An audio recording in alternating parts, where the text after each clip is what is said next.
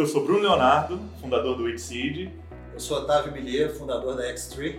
E nós vamos falar sobre o futuro da educação, mercado de trabalho, o que, que vem impactando essas novas transformações tecnológicas no nosso dia a dia.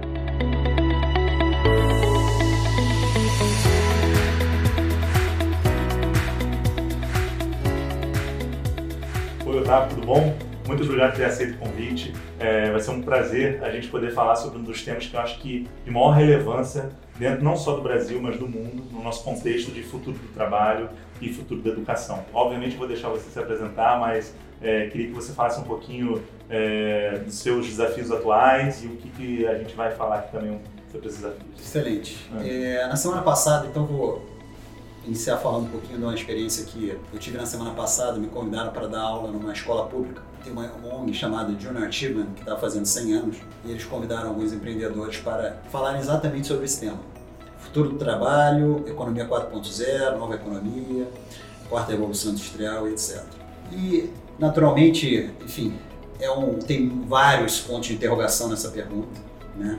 Uh, nesse tema. E a minha conclusão foi que é muito importante nesse momento, ao invés da gente falar do futuro, a gente falar do presente. Como o presente está se preparando para o futuro e como que está se uh, trabalhando no momento presente a educação, por exemplo, que é o que vai preparar para o mercado de trabalho futuro. Então, é, ao invés de tentarmos adivinhar o que, que o robô vai fazer nos substituir, para nos substituir uma posição no nosso trabalho, como que a gente tem que trabalhar desde já em diferentes meios de educação, cursos, universidades, escola uh, fundamental, ensino médio, etc., para que uh, a gente acompanhe essa velocidade toda dessas mudanças que você mencionou e que eu concordo plenamente. Então vamos falar uh, do ensino superior. Apesar de eu não ser um acadêmico, não ser é, é, da área de educação, Uh, meu histórico é muito mais relacionado à, parte financeira, mercado financeiro, etc. Uh, sempre empreendendo, empreendendo dentro uh, desse, desse histórico, mas sempre fui apaixonado pelo tema educação, viciado em absorção de novos conteúdos e de alguns anos para cá uh, venho estudado muito sobre o tema e viajando pelo mundo em busca desse conteúdo e razão pela qual eu montei a X3, que tem como propósito de impulsionar as empresas no Brasil através de aprendizados práticos para os líderes das empresas. Mas então, voltando ao ponto inicial, o ensino superior. Qual o padrão hoje do ensino superior no mundo? Né? Curso de 4 a 6 anos de duração, né? uh, currículos que uh, têm uma frequência de atualização muito baixa, professores uh, muito acadêmicos, na sua maior parte, alguns cursos menos tal, na sua maior parte eh, tem como sua única profissão a academia, e um sistema de decisão muito lento. Um pilar dentro do, do, dos diversos pilares da educação regulado, né? a gente sabe que tem os regulados, não regulados, etc. Então, bastante regulado e tendo que se, seguir as diretrizes do, da regulação, do MEC, etc. E claramente uh, não está atendendo a, demanda dos jovens, não está atendendo a necessidade, melhor dizendo, dos jovens. É muito triste quando eu converso algum, eu adoro conversar com pessoas mais novas para aprender também, apesar de não ser tão com 43 anos, mas é impressionante como as pessoas me dizem que elas estão fazendo a universidade simplesmente para ter o diploma, que elas não têm mais interesse pelo aquele tema, que não gostam de ir para a universidade e que não estão vendo que estão aprendendo algo que vão utilizar na prática. Ou seja, acaba sendo uma demanda mais da sociedade, de Exatamente. fato, de um currículo, né, de um certificado, Exatamente. do que algo entregue de forma prática. Né? Exatamente. E aí, corroborando com o que você está dizendo, se a gente for olhar para o nosso sistema penal, quem tem um diploma universitário tem privilégio tem. em relação a quem não tem. É. Então, quando a gente começa a entender o sistema como um todo, a gente vê que é uma mudança muito complexa. Sim. Né? E por essa razão que eu falei há pouco, que é um tema que deveria estar na agenda e sendo debatido constantemente por qualquer pessoa, né? seja nós, jovens, pais, mães, é, pessoas que estejam no governo, donos de escola, pessoas, donos de empresas, executivos, pessoas de RH, enfim. É um tema que uh, realmente está sendo, eu acho, pouco debatido e não estou vendo grandes mudanças no cenário. E um ponto importante, que não é um problema do Brasil. Tá? É. A gente não, não precisa ficar com aquele, aquele sentimento é, de, de, enfim, país em desenvolvimento, não. Isso é, é, é um problema maior. Eu recentemente, conversando com alguns professores lá em Harvard, percebi claramente que é um ponto de interrogação que eles têm também. A gente está falando de Harvard. Ou seja, é. uma das melhores escolas do mundo, Harvard Business School, no caso, que eu me refiro. Então é uma questão muito complexa e, de fato, as escolas ou as universidades não estão sendo capazes de acompanhar a velocidade da mudança. Os cursos estão ultrapassados, estão ficando obsoletos. Se você for perguntar para um aluno qual o real retorno do investimento que ele está tendo ao fazer determinado curso, é muito baixo. Se a gente perguntar para diferentes pessoas quão do que foi aprendido na universidade está sendo usado no trabalho, é muito pouco. Então, o meu ponto é que isso tudo precisa de uma grande redefinição uma, uma reinvenção de todo o sistema. O João, tem um, alguns anos atrás, uhum. foi perto ali do final da década de 90, uhum. ele afirmou que daqui a 30 anos certo. as universidades não iriam mais existir. Certo. Tudo bem que acho que já quase passaram esses 30 anos, as universidades continuam existindo, mas assim, se você fosse agora voltar nessa opinião, o que você vê daqui para frente, assim, como opinião do ponto de vista de universidade, dado que a gente está falando desse ponto. É, é, corroborando com isso que o Drucker falou, agora, esse ano, inclusive, o, Clayton Christensen, né, que é um dos professores da Harvard Business School, que escreveu alguns livros sobre disrupção, na verdade foi o, o precursor, foi o, assim, o criador do termo, do termo, né? né, é. do termo disrupção, é, falou que em 10, 15 anos metade das universidades americanas, ou no mundo, melhor dizendo, vão à falência. Ou seja, está totalmente em linha o que a gente está conversando aqui. De fato, é um sistema que não está gerando engajamento é, para os alunos, é um sistema que prevalece há séculos, né? esse modelo escolar, de sala de aula, que é, o professor é o detentor do conhecimento e que está ali passando para os alunos. Esse é um modelo que realmente precisa ser reinventado. É um desafio, não é? E, e na minha visão, vai passar por uma combinação entre uma, uma experiência presencial e uma experiência online, né? que é como chamado o híbrido, né? a educação Sim. híbrida. Blended, né? blended learning. Né? Ah. E não teriam uma visão radical de achar que todo, todas as universidades vão à falência e vai virar tudo ensino online. Não, eu acho que a, a, a experiência presencial ela tem seu valor, tem seu valor nos relacionamentos, que é algo super importante, é uma habilidade que não é explorada, eu acho, ainda da forma adequada, desde as escolas, né? É, eu acho que, enfim, não vai, a vida não vai ser ficar em, em, frente ao computador só ali aprendendo, aprendendo, aprendendo. A gente tem que desenvolver outras habilidades. Habilidades essas, que aí é uma outra crítica às universidades hoje, não estão também sendo exploradas no ensino superior. E esse é um ponto que eu acho que é fundamental. Porque assim, a gente falou muito aqui do ensino superior, né, mas assim, se a gente olhar toda a cadeia de educação, eu tenho uma, uma hipótese que é a mesma que a sua. Eu acho que as habilidades necessárias para esse novo perfil profissional né, para o futuro, né, e eu olhando o presente, é que elas não, são, não estão sendo desenvolvidas. Eu não sei se você concorda com essa minha opinião e que tipo de gap que você vê, principalmente assim, tanto na, na fundamentação da escola, quanto na fundamentação da universidade, quanto de gap que ela entrega nessas principais competências. Então, eu acho que parte dessas habilidades estão sendo, sendo exploradas, é, tem muito para se desenvolver. E o que eu vejo é que quando se fala em habilidades para o futuro, tem o termo STEM, né? que é o Science, Technology, Engineering e Math, né? STEM. E quando você olha para isso, ciências, tecnologia, engenharia e matemática são todas exatas. É. Né? Mas a vida não é só exata. Cadê a arte, por exemplo?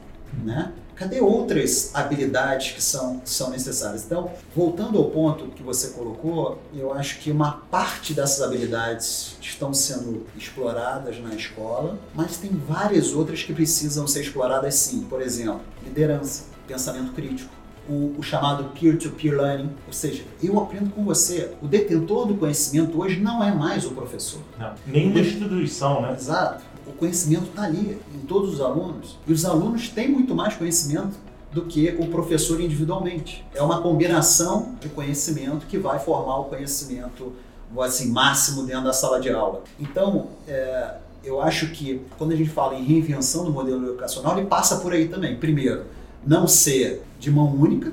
Né? Sim, só receber esse conhecimento. Exatamente, né? só receber. Esse é um outro ponto importantíssimo, ou seja, estimular os alunos a serem mais ativos na busca de conhecimento do que passivos só ficar sentado na absorção daquele conhecimento. Né? Eu escrevi recentemente um ponto que é polêmico, eu, eu disse, se meu filho tivesse 18 anos hoje, ele tem 9, eu não o encorajaria a fazer faculdade. É. É, por todas essas razões. E aí a pergunta é, bom, então, se não faz a universidade, se não faz, o Qual que faz então? ele né? Qual o adota, né? caminho, né? Eu acho que é, o primeiro ponto é, é o apreço pela leitura. Eu brinco que você lê um livro, é a possibilidade de assistir a uma aula com o melhor professor do mundo, a qualquer hora, a qualquer tempo.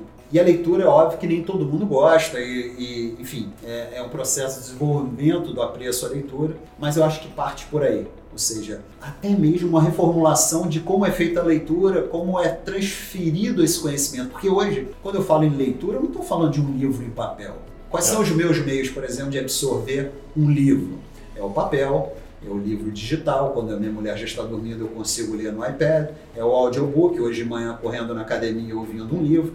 Então, hoje as mídias, o vídeo, vocês usam muito bem, inclusive, que é a mídia cada vez mais sendo usada. Então, hoje existem vários recursos para você absorver conhecimento. É, e eu concordo com esse ponto pelo seguinte, porque eu trabalho nesse mundo de educação corporativa há mais de 15 anos e às vezes muitas pessoas acham que educação, treinamento é só curso sala de aula. E eu acho que esse é o maior mito que a gente tem que ajudar os profissionais a desconstruir, que você está o quê? se desenvolvendo em diversos formatos. Lendo um livro. Por exemplo, esse bate-papo aqui, eu tenho certeza que eu vou aprender diversas coisas que você está falando que eu não tinha talvez uma interface.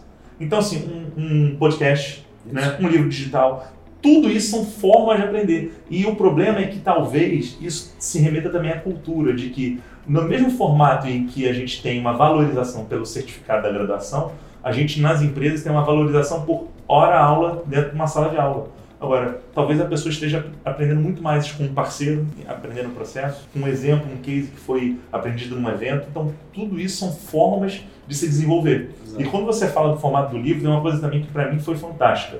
Eu vou confessar um, um desafio que eu tinha, que era a leitura de livros. Sempre li muito artigo, seja nacional, internacional, vídeos e coisas do tipo, só que eu tinha uma, um, vamos dizer assim, um bloqueio contra livro. Certo. Por quê? Porque eu tenho uma coisa que eu gosto muito de pegar highlights, resumos, inputs e gerar, a partir daquilo ali, alguns insights. Certo. O Kindle me permitiu, por exemplo, aumentar muito esse meu volume de leitura, porque ali mesmo eu já marco meus highlights, depois gera um resumo. Aquilo, aquele resumo para mim ali já são planos de ação, que às vezes eu compartilho com uma equipe, compartilho com uma determinada pessoa, para também contribuir, distribuir esse treinamento. Então, assim, acho que esse ponto que você levantou do formato, ele é muito relevante, a gente tem que colocar ele em pauta sim. Sem dúvida. Então, só complementando o ponto da, do como eu orientaria meu filho, né, que eu acabei é, falando uma parte, sem dúvida nenhuma, busca de conhecimento usando diferentes mídias, primeiro ponto. Segundo, uma orientação, obviamente, daria uma orientação do que ele realmente gostaria de fazer na vida e não seguir uma linha que a gente vê muito comum de jovens aos 18 anos não saber o que fazer escolher alguma coisa específica, um curso porque o pai é administrador, ou o pai é engenheiro, ou é economista, ou porque a mãe é médica e tal, e acaba que no meio do curso percebe que não é aquilo, mas aí já fez um tempo e continua pra, só para terminar. Eu não vejo problema das pessoas hoje mudarem de trabalho com uma frequência menor, de mudarem de curso mesmo, de absorção de um determinado conteúdo numa frequência maior. Então eu orientaria a fazer uma combinação entre todas essas mídias que eu falei de absorção de conhecimento, estimularia muito ele em busca de conhecimento, cursos, obviamente, eh, não de seis anos de duração, cinco anos de duração, talvez de um ano de duração, cursos específicos de temas específicos que ele possa desenvolver. O primeiro ponto é, vá atrás do que você gosta e se aprofunde muito. Né? Esse é o ponto principal. E uma combinação também com experiência prática. Sim, Eu acredito que a experiência, o conhecimento, e aí tem a curva 70-20-10, né? que 70% do conhecimento que a gente retém e absorve é aquele conhecimento que a gente aplica na prática. É o- O aprender está no fazer. Sim. Né? Razão pela qual a X-Tree está focada em aprendizados sempre práticos. Né? Então eu o estimularia para sempre combinar os aprendizados que ele está ali desenvolvendo com algo na prática. Então, seja com um projeto, seja com um emprego, seja com um estágio, ou seja, algo que fortaleça esse conhecimento que ele que ele está absorvendo. É, de fato, eu acho que o retorno sobre investimento hoje num curso universitário está tá bastante baixo. E com o tempo, as empresas vão perceber que o diploma deixou de ser o fator principal de seleção de um novo colaborador. Inclusive lá fora É já tem aí. empresas que já não exigem mais, né? Exatamente. Google, Amazon e algumas outras, elas não estão mais recrutando baseada no diploma, mas sim em várias outras habilidades que são comprovadas ou testadas, melhor dizendo, no processo de seleção. A Google, inclusive, tem, tem um livro espetacular para quem tem interesse nesse tema, foi como a gente baseou todo o nosso processo de seleção chamado Work Rules, tem em português também, chamado Um Novo Jeito de Trabalhar, é um livro amarelo do Laszlo Block, que é, é, um ex- um ex-diretor de RH da Google, e eles explicam, explicam lá todo o processo de seleção é, de, de um novo funcionário. Então, enfim, é, o mundo está passando por várias transformações, a gente tem que ter consciência disso, e, e nessa nova realidade a gente tem que se adaptar e usar as ferramentas que se tem disponíveis, né? e não ficar formatos, presos né? a formatos antigos que foram usados durante décadas. O que eu digo é que um padrão de. Tem um dado super interessante, esse é é um dado que vale a pena compartilhar. Um padrão eh, no passado era a gente absorver um conhecimento e repetir aquele padrão ou aquele conhecimento durante muitos anos. Né? Então, algo que os nossos pais aprendiam, nossos avós aprendiam, valia por 20 anos. Né? Hoje, a nossa depreciação de conhecimento, quando a gente fala de depreciação, a gente pensa em depreciação de ativo, de, ativo, né? carro, de, de, de máquina, e etc. Né? Só que existe um dado, uma pesquisa da Harvard Business School, que é a depreciação de conhecimento. A nossa depreciação de conhecimento hoje é de aproximadamente 20% ao ano. Ao ano. Ao ano. Isso significa dizer que, em cinco anos, um conhecimento que a gente absorveu hoje, ele ficou obsoleto. Sim. Aproximadamente. Então, mais uma razão para que atesta a nossa tese de que ah, o curso superior ele não é capaz de acompanhar essa velocidade. Porque se o conteúdo ficou obsoleto em cinco anos e o curso tem quatro a seis anos de duração, você imagina... Como ele reagiria, né? Exatamente. Recentemente me chamou a atenção, a gente pesquisou bastante sobre, sobre o setor aí nos últimos dois, três anos, e uma coisa que me chamou a atenção é realmente a velocidade com que os cursos são atualizados. Eu não vou citar aqui o nome, mas uma universidade em São Paulo, super tradicional, até seis meses atrás, tinha lá no, no site dela dizendo que o curso de administração, a última atualização tinha sido há 14 anos atrás. 14 anos. 14 anos atrás. Então, por essa razão que eu digo que eu acho que não seria o melhor caminho para o meu filho hoje se ele tivesse 18 anos, Nos modelos atuais. nos modelos atuais. Não digo que tenha que acabar a universidade, não, porque eu acho que a universidade traz outras coisas interessantes, até as relações, etc. Mas eu acho que o prazo, por exemplo, de 4 a 6 anos, ele está inadequado. Eu acho que o modelo universitário de ensino superior hoje, superior hoje, eu acho que deveria ser de dois anos. Aí tem um outro dado interessante para compartilhar. Ano passado foi a primeira vez na história que houve queda nos applications de MBA de dois anos nos Estados Unidos. Eu vi esse A dado. queda foi de 7,5%, ou seja, MBA de dois anos. A queda das Ivy Leagues, que são as universidades tops, foi de 4,5%. Então a gente está falando de Harvard, Stanford, Wharton, etc. Essas universidades tiveram quedas no application de MBA de 4,5%. na- primeira vez na história. Então você vê, dois anos já está sendo um tempo Contestado. Exatamente, já está sendo um tempo contestado. Você imagina 4, 5, 6 anos numa universidade. Então a gente realmente está tendo que quebrar alguns paradigmas.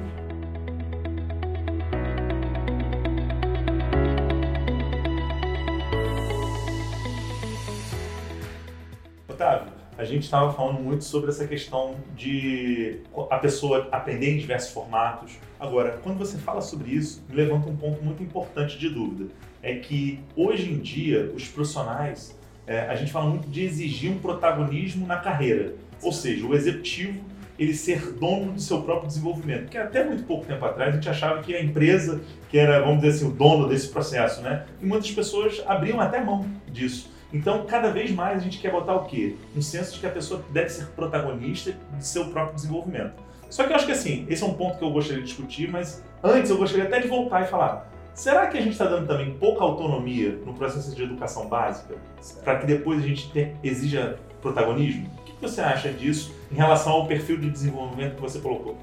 É um ponto, é um ótimo ponto, um ponto complexo de fato. Quando eu, enxergo- quando eu olho para protagonismo e quando eu penso em nos aprendizados que prevaleceram até aqui, o que eu vejo? Um pacote que é vendido e é, entregue para diferentes pessoas, diferentes profissionais, diferentes formas de pessoas. Uh, o que eu quero dizer com isso? Um MBA, por exemplo, tem ali o pacote de conteúdos que vai ser passado naqueles dois anos de MBA, ou mesmo da universidade. E aquilo serve para o João, para a Patrícia, para a Luísa, para o Bruno. Ou seja, você não pode criar a sua jornada de aprendizado. Eu acho que essa é uma palavra-chave, né? jornada, a sua jornada de aprendizado. Você construir o seu aprendizado em função daquilo que te interessa, daquilo que vai te, complementar. Aí você começa a gerar o seu protagonismo desde aí. A educação básica é, é, é mais complexo, que é criança, etc. Eu não me arriscaria a dar um palpite aqui. Mas indo para pessoas mais idade, mais maturidade, mais maturidade, vamos dizer assim, que já tenham, possam ter autonomia, a diferença, a grande diferença é essa, que eu acho que os modelos empacotados, eles ficaram interessantes só para as instituições de ensino, porque você tem escala, né? Se você vende um pacote fechado, você vende, volto a dizer, para o João, para a Maria, para a Patrícia, para o Bruno. Sim. Né? Ao passo que se o Bruno quer modular conforme o interesse dele, é um tipo de aluno. Se o outro quer modular de, é, de uma outra forma, é um outro tipo de aluno. Mas eu acho que as instituições de ensino precisam se adaptar a essa nova, realidade. Não dá para enfiar a goela abaixo, ó, isso aqui é o que se tem para você e é isso que vai servir para você, porque não é. Não, não é. é. Cada um tem que construir vamos dizer assim, o seu módulo de aprendizado em função daquilo que interessa no momento. E isso vale, obviamente, para os profissionais também. Né? É, as mídias estão aí, são diversas, só quem não aprende hoje é quem não quer. Quem não quer. E... Até porque tem muito conteúdo de graça. Muito, muito. E o ponto é o seguinte, é o que eu falei há pouco. Se a gente não, nessa jornada de aprendizado como algo que tem que ser constante, aí a gente entra no lifelong learning, aprendizado constante, a gente vai ficar obsoleto. Ou seja, você não vai conseguir, como profissional, se manter relevante em qualquer setor se você não estiver continuamente buscando novos aprendizados, porque as coisas estão mudando muito rápido. Não dá mais para ficar sentado no aprendizado do passado, o que aprendi num determinado ano ou na, na minha faculdade, não dá mais. Não tem como. Então é uma, é uma mudança também nos indivíduos, porque as, nós teremos cada vez mais que sair da nossa zona de conforto. É, isso. Né? Eu tenho uma palestra que eu falo sobre o futuro do trabalho da educação e eu gosto de brincar, às vezes, tem aquela pergunta, né? Chega no almoço de família, a pessoa pergunta assim, ah, quando que você concluiu os seus estudos? Né? Então, assim, para mim esse é, é, é, o clássico de que não existe mais esse, esse mundo. Concluir não existe. Esse mundo não existe mais. Olha, me formei numa graduação, fiz um após, estou preparado para o mercado de trabalho. Acabou. Como você mesmo disse, a depreciação do conteúdo, né? É o que vários estudos falam. Ou seja, tudo que a gente está conversando aqui, daqui a 3, 5 anos, muito não vai ser mais, mais útil para gente. Sim, sim. Então, ou seja, a velocidade com que um conteúdo muda, a gente tem que aprender até a mesma velocidade para reaprender aprender, desaprender. Exato. E aí entra o conceito que eu acho fantástico, que é o lifelong learning, né? Acho que nós temos todos que ser lifelong learners, né? Exatamente. De aprendizado contínuo, constante. E uma coisa que eu gostaria de voltar, que você falou, que para mim, assim, a base hoje da educação que eu acredito, ela está baseada em dois grandes princípios. Uhum. É o lifelong learning, ou seja, o aprendizado contínuo, uhum. e o segundo é o adaptive learning, ou seja, o ensino adaptativo. Ensino adaptativo não pressupõe tecnologia. Uhum. Muita gente acha né, que ah, ah, não, porque eu vou usar machine learning, inteligência artificial, para recomendar conteúdo de acordo. Tudo bem, você pode usar isso como instrumento para auxiliar no ensino adaptativo. Só que o ensino adaptativo pode ser você escolhendo o que você vai aprender, quando, Perfeito. em que formato, Perfeito. o que lhe interessa e está causando uma dor, um desafio. Pode ser uma dor pessoal de desenvolvimento, pode ser um desafio no seu trabalho. Então, quando você consegue conectar um conteúdo com uma dor, Pronto. Aí sim você aprende. Aí você tem motivação para isso, porque é isso que a gente discute muito, né? Como ter motivação para estar continuamente aprendendo?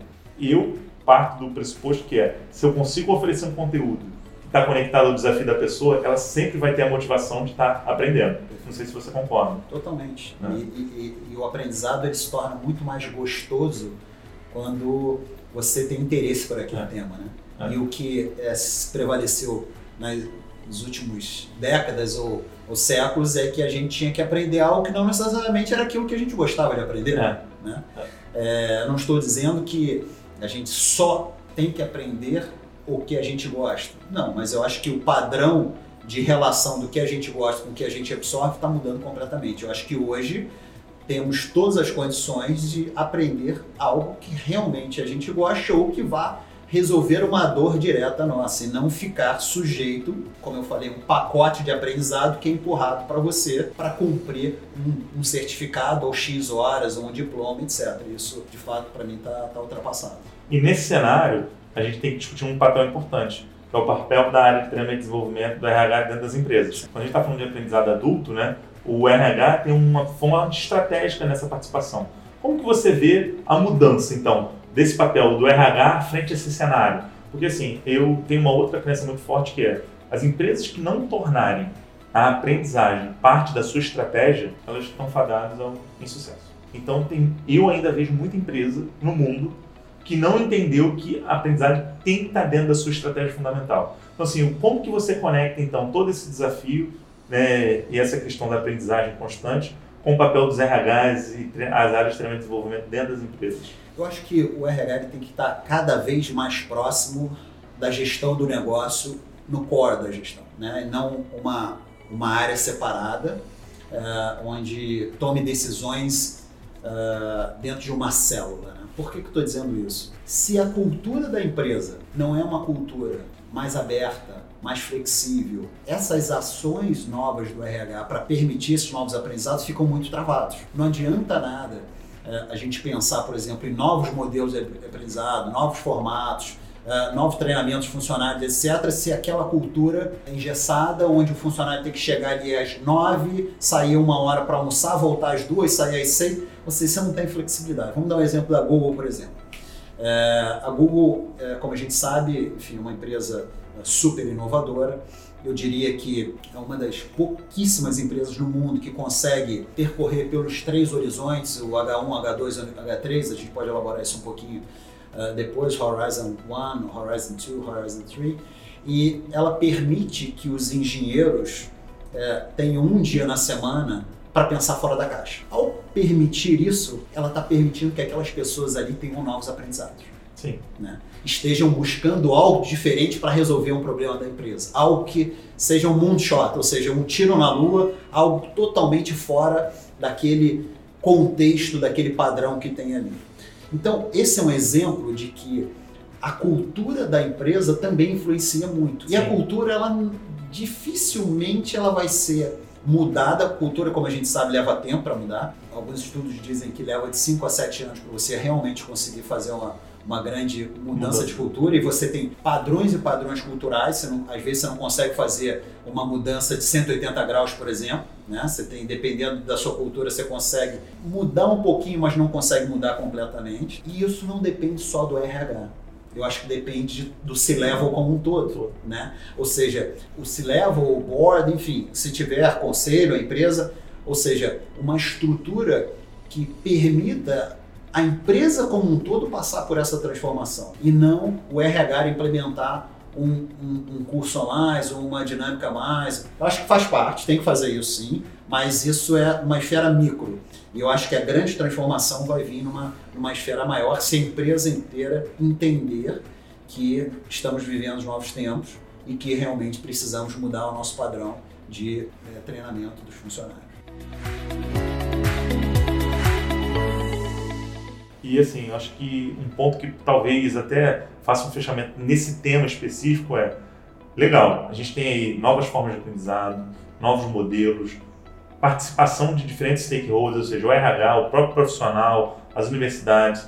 A gente muito se fala em com, principais competências que talvez eu precise, porque assim, tudo bem, legal a gente falar de futuro, que tudo tem que mudar, mas o que talvez eu possa tornar a minha sobrevivência mais possível é, dentro desse cenário. Ou seja, que competências que se eu tivesse que começar agora a me preocupar muito, eu já pudesse já me desenvolver? Eu sei que é uma pergunta super difícil, mas o que, que talvez a gente pudesse até ajudar, talvez quem está nos ouvindo e refletindo sobre esse tema? Eu acho que é, uma, uma competência fundamental cada vez mais é pensamento crítico. Né? Vou te interromper, sabe por quê? Ela hoje, dentro das nossas. A gente tem 15 mil funcionários se desenvolvendo dentro da plataforma da Wixit. Ela hoje é a competência que mais está sendo desenvolvida por esses profissionais. Esse é um traço. Só que, ao mesmo tempo, ela é a competência que apresenta o maior gap, ou seja, entre o que as empresas desejam e o que os profissionais têm. Olha que loucura. Você já foi na primeira, né, a gente nem tinha conversado sobre esse dado, ela é hoje dita como uma competência que tem o maior gap entre o que se deseja e o que se tem. Por que, que eu falo isso? Porque, como a gente sabe, hoje existe uma abundância de conhecimento na internet. Uh, hoje é possível absorver conteúdo diferentes formatos, diferentes fontes, etc. Só que a gente precisa fazer o quê? Curadoria desse conteúdo. Então, curadoria é outra palavra-chave desse processo todo. O que, que é bom, o que, que é ruim? E essa curadoria, ela vai se dar não só pelas empresas, mas também pelo indivíduo.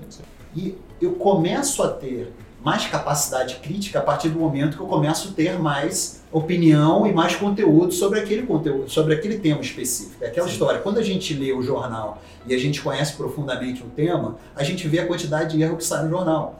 Mas o leigo naquele assunto passa porque uhum. ele não conhece profundamente. Então, é mais ou menos isso no mundo digital que a gente está vivendo. Então, o pensamento crítico, a capacidade crítica, ela cada vez mais ela vai se tornar importância, importante por essa abundância de conteúdo. Um outro ponto que eu acho muito importante é liderança. Não adianta a gente achar que no mundo que a gente vive hoje, eu acho que para frente também, vai adiantar a gente ficar dentro de uma sala ou de um quarto, só aprendendo ali com a máquina e, e, você não ter relações interpessoais, tem que ter relações interpessoais, tem que desenvolver isso uh, cada vez mais. É aquela, tem um dado super interessante, as empresas historicamente se baseavam muito na contratação em função do QI. Uhum. Né? Antigamente até teste QI e etc. para ver a inteligência da pessoa. E hoje, muitas empresas no mundo estão contratando pelo QE. Né? O QI é o coeficiente de inteligência e o QE é o coeficiente emocional. Então a inteligência emocional entra também nisso com muita força. E a inteligência emocional, ela requer relação com as pessoas, você saber lidar com as pessoas.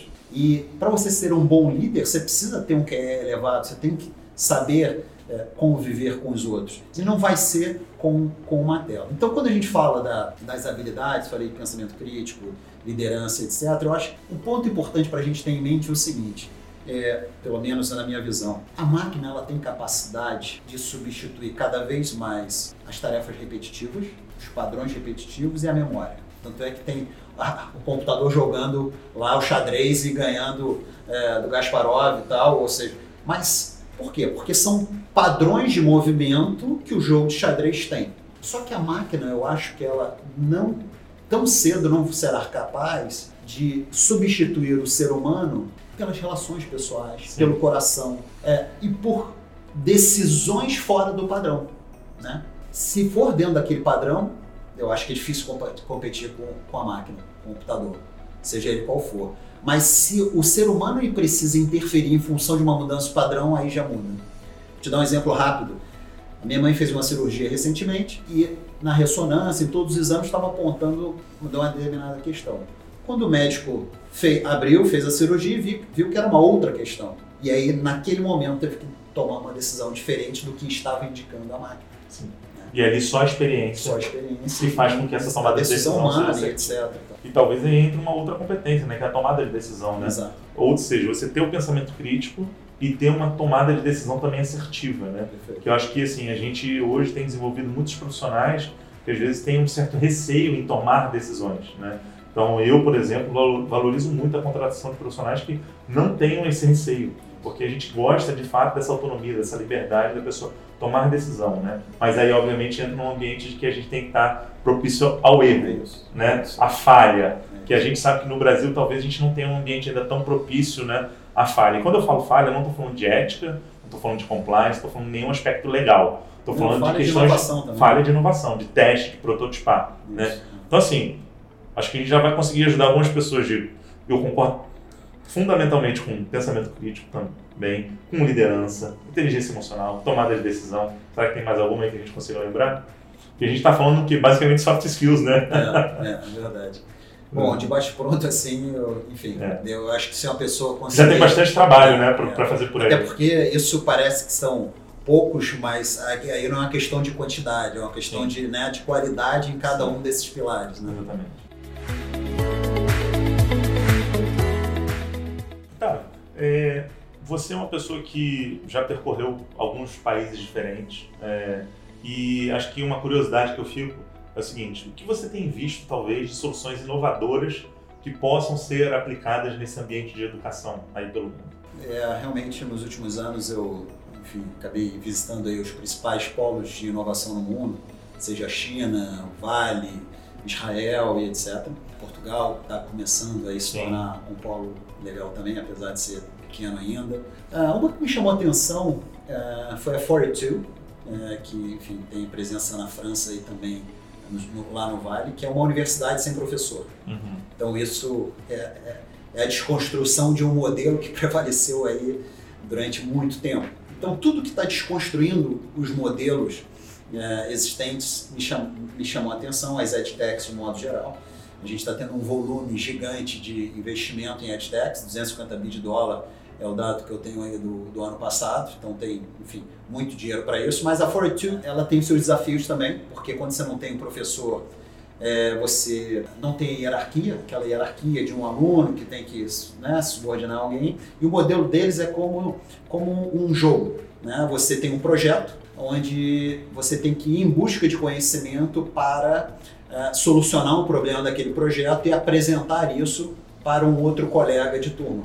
Então você é avaliado por um, por um peer seu, por um, por um, por um colega. Isso requer também uma certa humildade, né? Porque você pode, um cara da sua idade está te avaliando e você pode não gostar daquilo e alguns desistem, mas o fato é que tem fila de espera, está tendo um sucesso enorme e tem, tem chamado a atenção, porque é uma desconstrução do modelo e também eu acho que não é para qualquer tipo de curso. Uhum. Né? Isso eles estão mais voltados ainda para a tecnologia. Mas enfim, é, o fato é que tem muita coisa acontecendo e a gente vai ver é, daqui a 5, 10 anos a gente batendo esse papo aqui novamente, caramba. Tudo Olha que a gente, que a gente falou lá, né? exatamente. né? E o, o, mais legal disso tudo é o seguinte, né? É, eu fui, primeira vez que eu fui no Vale, né, no Vale do Silício, foi, foram dois anos atrás. Uhum. E assim, eu passei uma semana lá basicamente eu considerei aquilo ali para mim um, um MBA. Né? Eu nunca fiz um MBA, né? eu já fiz graduação, mestrado, ou seja, vim da escola clássica ali dos, dos certificados ainda, né? Uhum. Mas eu considerei aquilo ali para mim um MBA. Uma semana vendo assim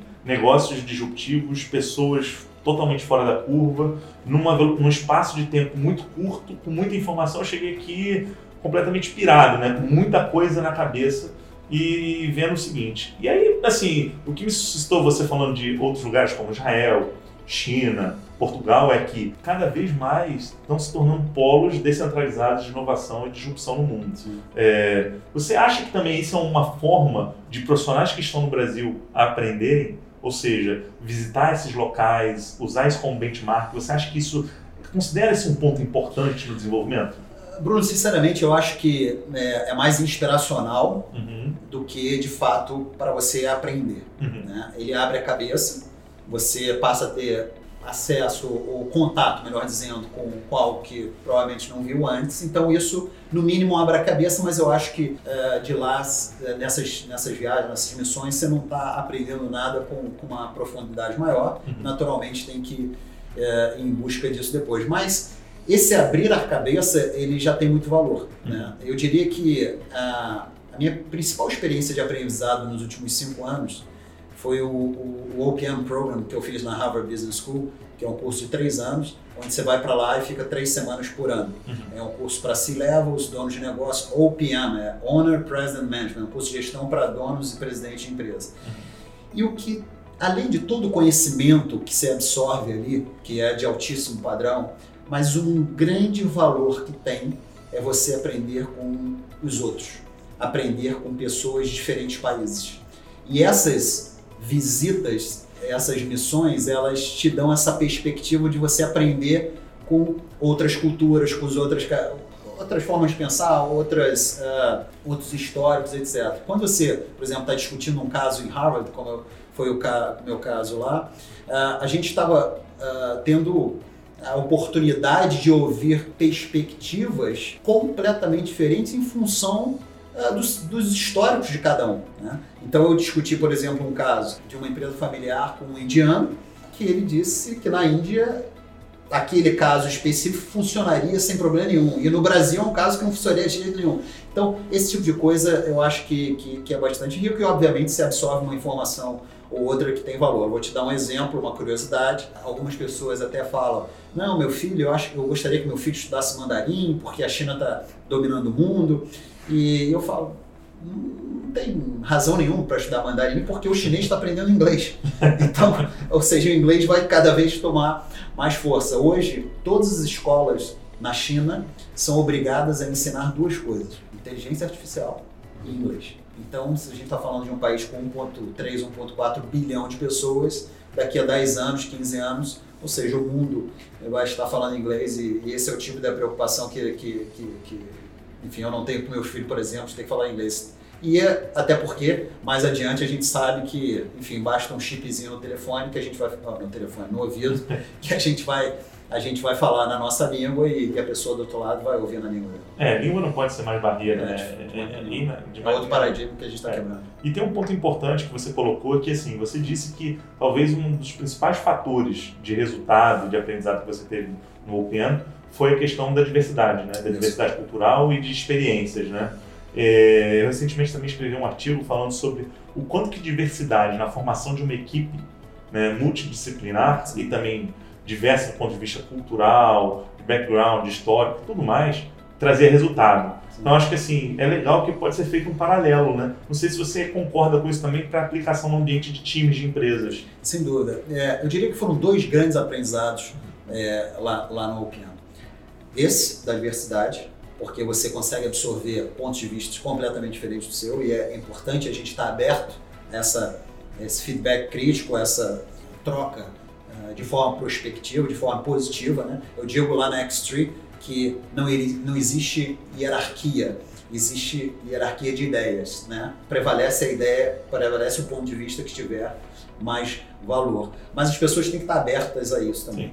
Mas, eh, voltando ao ponto do OPM, o outro fator que foi extremamente importante foi que tudo que a gente aprendeu para ter aplicabilidade prática. Eu acho que essa é uma grande diferença e um grande paradigma que a gente está começando a quebrar no mundo do- da educação, no mundo do, do treinamento. e tal. É a gente sair do conteudismo, só conteudismo, tá? e associar o conteúdo que você está absorvendo para a prática. Legal. Eu acho que esse é um grande valor.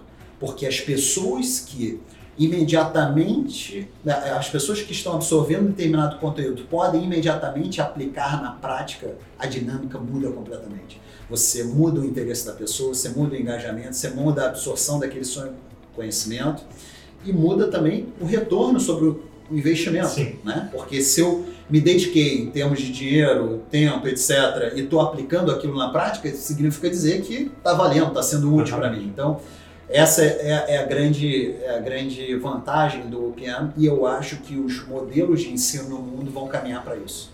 Ou seja, tentar vincular sempre o aprendizado com a prática. Como que eu coloco em prática aquilo que eu absorvi de conteúdo? Fantástico. E eu acho fantástico porque a gente teve uma empresa recentemente que fez um case com a gente. O que, que acontece? A gente tem uma trilha de design thinking no modelo online. né? E aí, o que, que essa empresa ela fez? Ela marcou um encontro presencial de líderes que iriam pegar desafios que estavam acontecendo no seu dia a dia para transportar aquilo em planos de ação, Certo. tá? através da metodologia do design thinking. E o que eles exigiram foi: todo mundo que for participar desse workshop presencial tem que primeiro trilhar o curso online. E qual era o foco disso? Ó, primeiro, então, consigo é, me instrumentalizar, pegar conceitos, pegar cases através de um profissional que saiba muito sobre aquilo, ou seja, um conteúdo que já estava ali gravado né, e tal, online. E a partir dessa experiência, você vai poder estar presente no momento presencial. E no momento presencial, essas pessoas pegaram e hands-on, mão na massa. Perfeito. Ou seja, toda aquela instrumentalização, aqueles conceitos, vamos começar a aplicar. Só que aí começam a gerar dúvidas. Come- E aí, o mais legal disso tudo era que os pares começavam a falar um com o outro: ah, não, eu vi no vídeo tal que ele dava uma dica para esse ponto. Ah, legal, não estava me lembrando desse ponto. Sim. E, ou, e até tinha um professor facilitando: olha, se você for por esse caminho, de fato, isso aqui pode tornar mais fácil essa discussão. Ou seja, tinha um professor facilitando uma discussão que tinha começado no ambiente online. Perfeito. Então eu vejo isso com um valor gigantesco que é blend, ou seja, você trazer a união do conteúdo online com o conteúdo presencial, fazer uma coisa híbrida. E aí, o, exatamente pegando esse gancho seu que o presencial pode ir para a prática, para o hands-on. Parar com essa coisa que a gente chama do, entre aspas, cuspigis, né? Do conteudismo e ir de fato para a prática. Então, assim, você acha que esse é um modelo que cada vez mais as empresas poderiam adotar? Sem dúvida. E, e além disso, eu acho que um valor muito grande que as, as empresas exploram pouco hoje é o conhecimento que já se tem dentro da própria empresa. Sim. Ou seja, Perfeito. a construção de uma, termo em inglês, network intelligence, ou seja, uma rede, uma inteligência de rede dentro da própria empresa, também tem muito valor. Fantástico. Ou seja, a experiência sendo trocada entre áreas, a experiência sendo trocada entre níveis hierárquicos diferentes, isso é de fácil implementação, né? Ou seja, uma, uma intranet hoje tem vários recursos para isso, onde haja uma troca de conhecimento interno porque às vezes esse conhecimento é, é, é, até mais aplicável à realidade da empresa, dado que ambos estão ali naquele ambiente. Né? Sim. Então, essa associação do que se absorve de conhecimento e a prática, ela pode também ser muito ajudada por essas trocas. Isso traz uma discussão interessante que é, uma vez me fizeram uma pergunta, Bruno, o que você acha sobre a contratação de é, consultores externos ou professores é, para dar treinamentos versus você pegar um executivo interno para facilitar essa discussão. E me perguntaram o que, que eu achava melhor.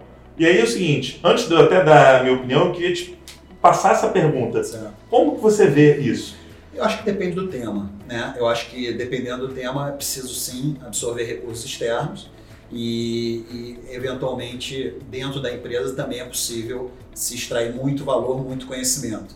Eu diria que é, determinados assuntos específicos, por exemplo, um, um CFO, por exemplo, dentro da empresa, ele pode, sem dúvida nenhuma, é, passar para a empresa é, pessoas mais jovens conhecimento sobre a área financeira, ou um diretor jurídico, ou um diretor de marketing, coisas específicas. Mas, é, eventualmente, eu acho que faz sentido também ter um profissional externo para complementar, porque nem sempre o profissional ali da empresa ele está vamos dizer assim, na, na crista da onda em termos de conhecimento. Então, o conhecimento externo ele pode trazer uma perspectiva diferente e trazer... Benchmark, né? Exatamente, né? um dado, um dado é. diferente. Uma coisa que, é, infelizmente, a gente sabe que é uma realidade no Brasil é o acesso à língua inglesa, né? Ou seja, é. acesso ao inglês. Ainda existe uma barreira grande, é, em, em, grande escala no Brasil, são pouquíssimas pessoas que, que falam e tem muito conhecimento fora do Brasil, né? Seja, principalmente Estados Unidos e Europa, eu diria, é, onde as grandes eh, escolas executivas estão baseadas e eu acho que uma, uma forma também de ajudar muito uh, uh, os profissionais no Brasil é trazer esses conhecimentos de uma forma, é simplificar o complexo, né? Trazer esses conhecimentos para o Brasil uh, já traduzidos de uma forma fácil de se absorver e não ficar restrito há poucos profissionais que têm a possibilidade, o privilégio de poder ir lá fora absorver conhecimento. Então, eu acho que uh, as empresas poderiam pensar também em como uh, usar esses conhecimentos ou esses conteúdos uh, que são riquíssimos hoje no mundo para, para a realidade delas. Legal, e, eu fui nessa linha também. Eu acho que assim, não tem uma coisa ou outra, não é excludente. Você tem que trabalhar sim com a fonte interna de conhecimento, porque uma fonte interna ela sabe muito da sua cultura, dos seus valores sim. e pode transmitir aquela informação muito baseada na realidade. Só que não pode abrir mão da visão externa, sim. de você trazer benchmarks, trazer cases interessantes. Então, eu acho que isso é muito legal. E complementando, eu, eu também acho que assim, a gente tem que vencer essa barreira da língua aqui no, né, no Brasil e, de fato, cada vez mais buscar conteúdos de outros locais também nesse, fo nesse foco, que é o foco de benchmark. Exato. Então, acho que esse é um ponto muito importante para a educação. E um ponto que eu acho que é muito importante todos nós estarmos atentos é não confundir informação com formação. Né? Hoje, a gente está sobrecarregado de muito conteúdo que não nos ajuda. Né? Vem diferentes canais, né? É mensagens do WhatsApp, é, é, televisão, é o que for, né? E, e a informação, ela não te dá o grau de profundidade necessário para se manter relevante, né? Ela Sim. te mantém atualizado ali de forma muito, muito, muito superficial. A formação é, é o que vai realmente gerar diferenciação. Então, é, enfim, é, eu, falando de uma experiência própria, eu tento cada vez mais ocupar o meu tempo mais com formação do que com informação. E determinados assuntos, sim, estou abrindo mão de ficar atualizado em informação por achar que não, não são relevantes e, enfim, e, e, e vão estar tomando o meu tempo, que todos nós temos tempo limitado, de, de uma boa formação, de um bom conteúdo que estaria absorvendo. Olha, esse ponto para mim é talvez um dos principais para a gente ter produtividade hoje no nosso dia a dia, Sim. que é a questão de foco. Isso. É saber dizer não. Se você quiser acompanhar tudo que está acontecendo no mundo hoje, acabou seu dia. Você não vai fazer mais nada. Você vai só receber informação, informação e não vai acontecer nada com aquilo. Então, assim, acho que eu, se eu pudesse dar uma dica para quem ouve a gente e que funciona comigo, é você tem que saber tudo aquilo que você vai se desfazer. De fato, não, não, não, não, isso não é prioritário.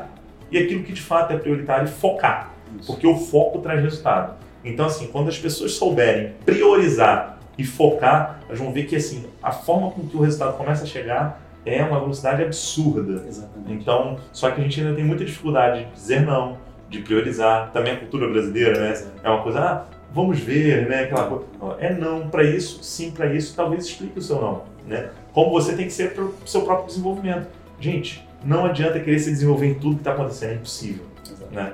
E não será possível também construir a sua própria jornada de aprendizado se você não abrir mão de determinadas coisas. É.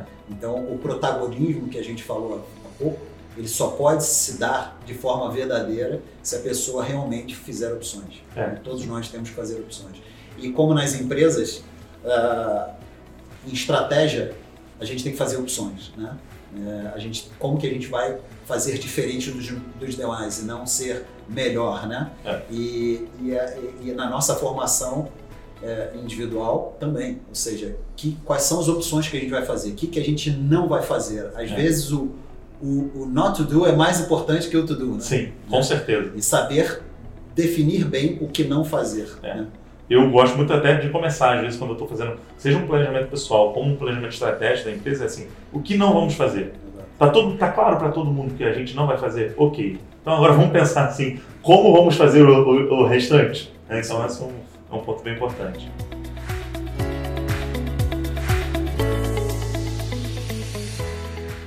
E para quem então talvez esteja ouvindo a gente, queira intraempreender na sua empresa, ou até criar realmente uma empresa fora, uma startup, ir para o mundo real, o que, que você daria de dica?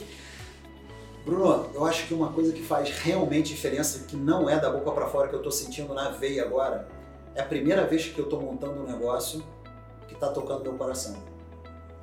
Por quê? Porque eu tenho um propósito. Porque realmente esse propósito é verdadeiro. E o que a gente quer é impactar positivamente as empresas, é ajudar os gestores de negócio a modernizarem a sua gestão a melhorarem, se aperfeiçoarem, a se desenvolverem como líderes, a desenvolverem seus times. E de forma prática, ou seja, sair do blá blá blá. Né? Ou seja, a gente realmente quer ajudar as empresas no Brasil a, a, a performarem melhor, aumentarem suas performances, gestão. Quando você tem um propósito claro, quando você nasce pensando em, em impactar positivamente alguém ou, ou, ou, ou resolver algum problema, isso é muito poderoso. Então, a minha dica é: se você tem algum problema para resolver é, que está dentro de você, que você veja valor é, em, em, gerar um impacto positivo, vai atrás que dificilmente alguém vai te segurar. Muito legal, muito legal. E fala um pouco mais da X3. Falei certo? X3, isso aí. Porque o pessoal me pergunta da Wheatseed, né? Wheatseed é uma brasileirada, né? De um neologismo inglês, né? Que seria Wheatseed, né? De semente da sabedoria, semente da sagacidade. Ah. Então, mas não é para falar da Wheatseed que eu estou te perguntando, então é para falar da X3. Fala um pouquinho aí. O que é X3? X de X, né? E tree de árvore. O, o, o tree é, é, é uma analogia, porque eu acho Estamos que... juntos, então, no mesmo jardim, é, é isso? isso? É, isso mas... É porque a gente acredita que, que uma empresa é que nem uma árvore. Uhum. Né? Você planta uma semente, essa semente pode ser boa ou ruim, mas você planta uma semente, e aí faz, já tem a relação com si, mas você planta uma semente, Essa semente tem que ser regada o tempo todo, que nem uma empresa, ela tem que sempre estar tá sendo regada. Ela pode crescer é, ou não, né? pode morrer rápido, pode durar centenas de anos. Ela está num contexto de floresta, ou seja, várias espécies, assim como as empresas. Elas têm ramificações, ela gera frutos. Então, no fundo, uma empresa é que nem uma árvore. E o X de X, X-Tree, é para multiplicar as árvores brasileiras. Legal. Ou seja, fazendo essa analogia é, de uma árvore, de árvores saudáveis brasileiras. Então foi assim que surgiu o nome X-Tree e, e a X-Tree nasceu depois de quase três anos entendendo o ecossistema de empreendedorismo no Brasil, entendendo as dores das empresas. Muitas pessoas dizem que as empresas no Brasil não se desenvolvem por causa da burocracia, por falta de capital, etc. Eu concordo, são problemas estruturais do Brasil, mas ficou evidente uma coisa, ficou, ficou muito claro para a gente uma coisa. As empresas que tinham uma gestão acima da média, uma gestão de qualidade, elas superavam esses desafios, elas superavam o acesso ao capital, elas superavam a burocracia, elas superavam todos os outros desafios e se diferenciavam. Então, eu entendo que o pilar de gestão, uma gestão realmente de alta performance, uma gestão de alta qualidade, ela faz muita diferença para que uma empresa prospere. Né? Então, a Extreme nasceu para endereçar esse problema. Então, o que a gente está fazendo é uma curadoria mundial e a gente vai trazer de qualquer lugar do mundo ferramentas práticas de gestão que possam ajudar os gestores de negócio a modernizar a sua gestão. Então, sem blá blá blá, sem excesso conteudismo. Não vai ser na X-Tree que a pessoa vai, enfim, ficar lá no conteúdo, conteúdo, conteúdo. Na X-Tree são ferramentas práticas de gestão que a pessoa possa aprender através dos nossos workshops, cursos, experiências online, bootcamps, etc. E possam implementar imediatamente nas suas empresas. É conteúdo e prática, conteúdo e prática. É aprender como fazer. Esse é o nosso, é o nosso propósito. Fizemos um workshop uh, de lançamento da empresa uh, agora em julho, com, um dos melhores professores da Harvard Business School para 140 C-Levels em São Paulo. Foi um sucesso absurdo. Estamos uh, agora participando de um novo workshop no Rio de Janeiro, em outubro, um dos melhores professores do mundo de negociação, chamado Deepak Malhotra. Em novembro vamos fazer outro, estamos anunciando um curso de inovação também, de Dual Transformation, ou seja, como que as empresas podem é, repensar na sua estrutura interna para se adaptar a esse mundo de inovação que a gente está vivendo. Enfim, tem muita coisa legal e sempre na prática, sempre com ferramentas práticas. A pessoa sair dali com algo que ele possa, no dia seguinte, já implementar na sua empresa. Legal, muito legal. Fantástico. E assim, é, para a gente terminar um pouquinho desse nosso papo, queria que você deixasse seus canais abertos para quem talvez quisesse continuar né, essa conversa. Acho que rede social hoje a gente se conecta muito com as pessoas de uma forma saudável, então Legal. se você quiser deixar aí algum tipo de contato. Legal, enfim, vai ser um prazer. É, por favor, visitem o nosso site, xtree com você, xtree.com.vc. Uh, a gente está compartilhando uh, muito uh, conteúdos bacanas. tem o nosso blog também. Então, através da nossa plataforma digital, é possível se conectar a Xtree e passar a receber esses conteúdos. no LinkedIn também, pode ser o meu pessoal, Otávio Miguel da Xtree, Instagram Xtree Brasil, enfim, estamos aí de portas abertas e querendo realmente ajudar os empreendedores com acesso de altíssimo nível, com acesso a conteúdo de altíssimo nível. Bom, prazer imenso essa conversa. Acho que a gente teve aqui tanta coisa para falar que eu não vou nem me dar ao, ao, luxo de tentar resumir isso aqui, né? de forma alguma, porque foi fantástico. É, só tenho a agradecer eu e que a gente continue esse debate aí de como que a gente pode evoluir aprendizado, é, educação, empreendedorismo, porque eu acho que é isso que de fato vai salvar o nosso país é e fazer com que ele evolua. É isso aí, o Brasil merece. X3. Viemos para multiplicar.